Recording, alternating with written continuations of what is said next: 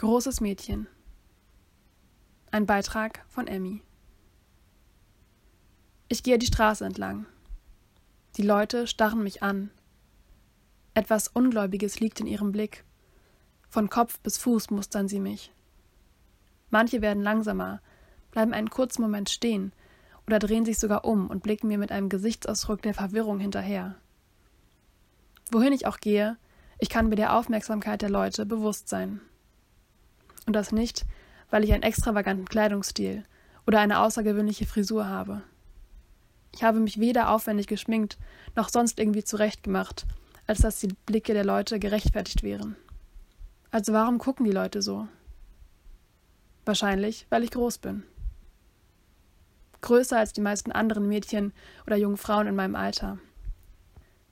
Und so sehr es mich auch auf die Palme bringt, dass die Leute mich so anstarren, so überrascht bin ich manchmal selbst darüber, wie groß ich bin. Überrascht, dass ich meine Beine unter dem Tisch kaum übereinander schlagen kann. Überrascht, dass ich im Theater oder im Kino den Leuten hinter mir die Sicht nehme. Von zu knappen Hosen mal ganz zu schweigen. Ja, manchmal kann es ganz schön nerven, alle anderen zu überragen. Die durchschnittliche deutsche Frau ist nämlich 1,65 groß. Da steche ich mit meinen gut 20 Zentimetern mehr deutlich hervor. Na toll. Nein, im Ernst, das ist toll. Es ist toll, groß zu sein. Und es ist toll, klein zu sein. Oder mittelgroß. Oder mittelklein. Jeder Körper ist schön. Ich selbst habe etliche Jahre gebraucht, um das zu erkennen. Denn lange Zeit war mir mein Körper schlichtweg peinlich. Meistens habe ich mich dafür geschämt, herauszustechen, obwohl ich ja gar nichts dafür kann.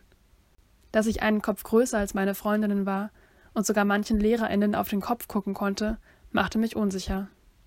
Ich wollte nicht groß sein, bloß nicht auffallen, bloß keine ungewollte Aufmerksamkeit oder blöden Sprüche. Das ständige Vergleichen mit anderen Menschen war ein Fehler. Doch wenn ich alleine war, konnte ich mich ausstrecken, war unbeschwert. Wenn du dich mal alleine vor den Spiegel stellst, dir deinem Körper ganz bewusst wirst, ihn ohne Ansprüche einfach wahrnimmst, ich weiß, das ist schwer, dann merkst du, wie schön er eigentlich ist. Du merkst, wie viel er für dich geleistet hat, was ihr zusammen schon alles durchgemacht habt. Ich sage nur, viel zu enge Flugzeugsitze und zu kurze Stockbetten. Sieh dich an und sage dir, ich bin schön. Denn so komisch es auch klingen mag, so gesund ist es für deine Seele. Klar, auch ich habe eine Weile gebraucht, meine Größe so hinzunehmen. Das ist ein Prozess.